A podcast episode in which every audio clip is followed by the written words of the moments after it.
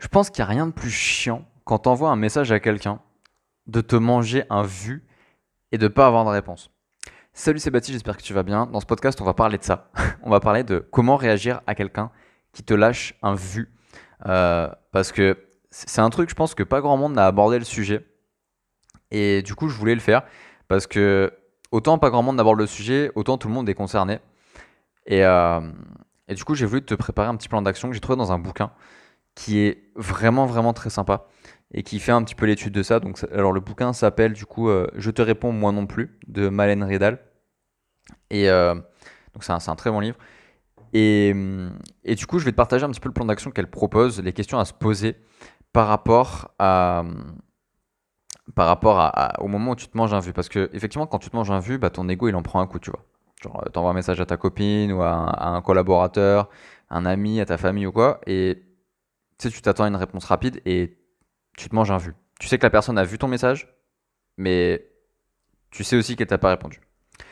Euh, donc, il y a plusieurs étapes en fait, plusieurs questions à te poser qui vont t'aider du coup à relativiser les choses. Parce que le but ici, c'est de relativiser complètement. Il faut savoir une chose aussi, c'est que dans le cadre d'une relation personnelle, euh, une personne sur dix te lâche un vu méchant, tu vois, en mode je veux vraiment pas te répondre, tu m'emmerdes. Et dans le cadre professionnel, c'est une personne sur cinq. Donc du coup, dans le cadre professionnel, déjà, je trouve que c'est un peu moins touchant, mais dans le cadre personnel, euh, bah, ce qui se passe, c'est que tu as 9 chances sur 10 que la personne, elle ait une très bonne raison de ne pas t'avoir répondu. Ok.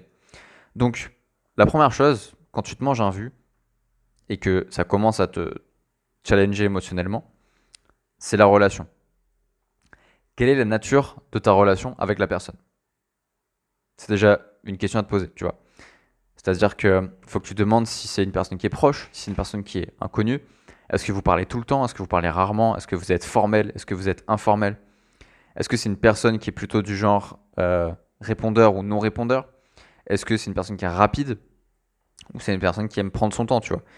Et déjà de te questionner sur la relation que tu as avec la personne et la personne en elle-même, quel est son style en fait de réponse, euh, ça va te permettre de relativiser. Moi j'ai des potes, quand on envoie un message, ils te lâchent un vu, mais ils te répondent le jour d'après, tu vois.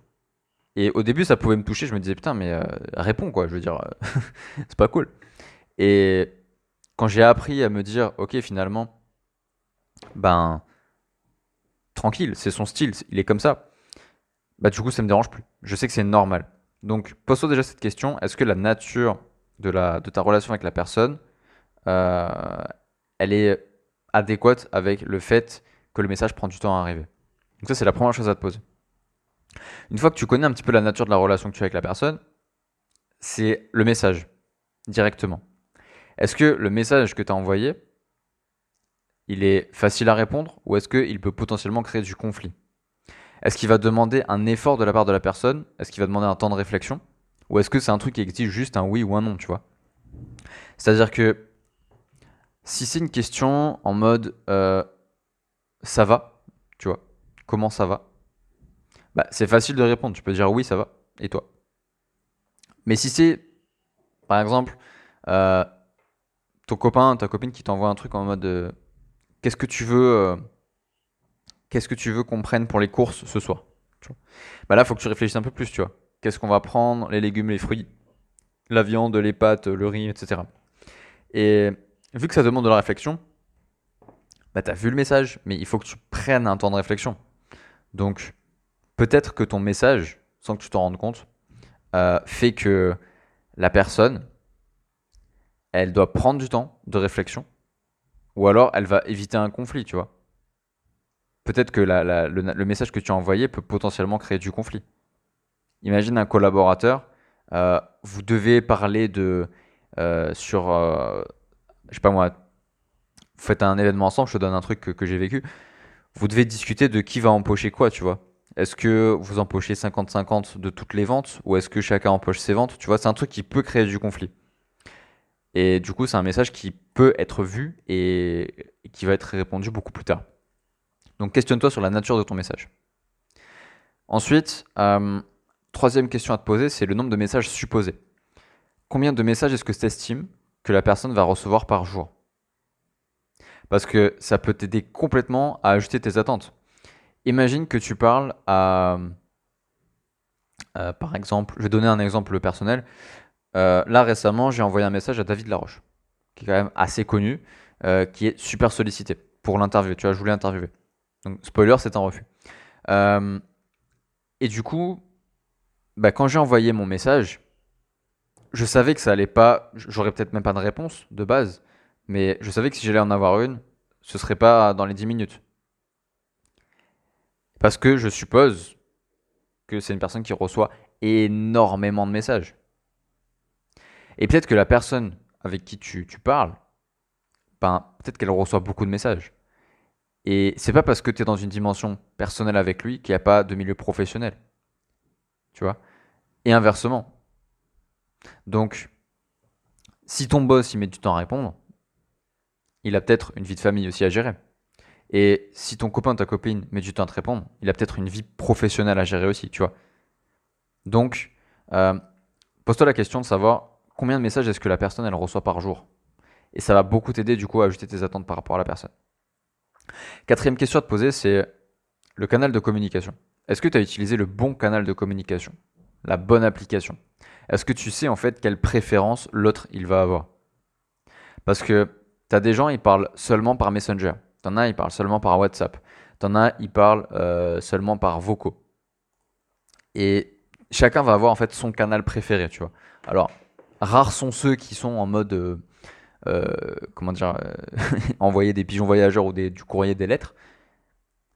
Mais chacun va avoir son application préférée de messagerie. Chacun va avoir son format préféré. Il va peut-être te répondre avec des GIFs, il va peut-être te répondre avec une vidéo, avec des audios, euh, il va peut-être t'appeler, il va peut-être t'envoyer des écrits. ça peut être plein de trucs. Est-ce que tu as utilisé le bon canal? Exemple très simple, si avec ta copine tu parles tout le temps sur Messenger, le jour où tu lui envoies un message sur, euh, sur, Instagram, sur WhatsApp ou sur un truc qui n'a rien à voir, bah, elle mettra peut-être plus de temps.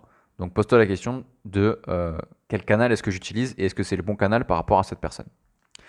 Cinquième chose, c'est le moment. Est-ce que tu as envoyé ce message au bon moment? Le week-end, le soir, un jour férié, euh, c'est peut-être une période chargée, donc ça peut être la rentrée, ça peut être les fêtes de fin d'année. Euh, ça peut être voilà, ça peut être plein de trucs. Euh, le décalage horaire aussi. Donc, pose-toi la question du moment. Excuse-moi, j'ai plus de fois. Pose-toi la question du moment. Moi, par exemple, j'avais un pote, j'avais complètement zappé, mais il était au Canada. Et j'ai envoyé un message et il a mis euh, toute une journée à répondre. Alors que d'habitude, il répond, tu vois, dans les, dans les 20 minutes. Et je me disais, putain, merde, est-ce que j'ai fait quelque chose de mal ou quoi? Et j'ai oublié ce paramètre-là. Je me suis dit, putain, mais quel con, en fait, il est, il est au Canada. Et il y a quand même quelques heures de décalage. Plus une nuit, ça fait que bah, la journée, elle est vite passée, quoi. Donc du coup, pose-toi la question du moment. Est-ce que tu l'as envoyé au bon moment? Tu l'as envoyé le soir, peut-être qu'il dort, ou, il est occupé avec sa vie professionnelle ou sa vie personnelle. T'as envoyé ça le week-end, peut-être qu'il est parti en camping. Euh, un jour férié, peut-être qu'il se repose, je sais pas. Il est peut-être occupé.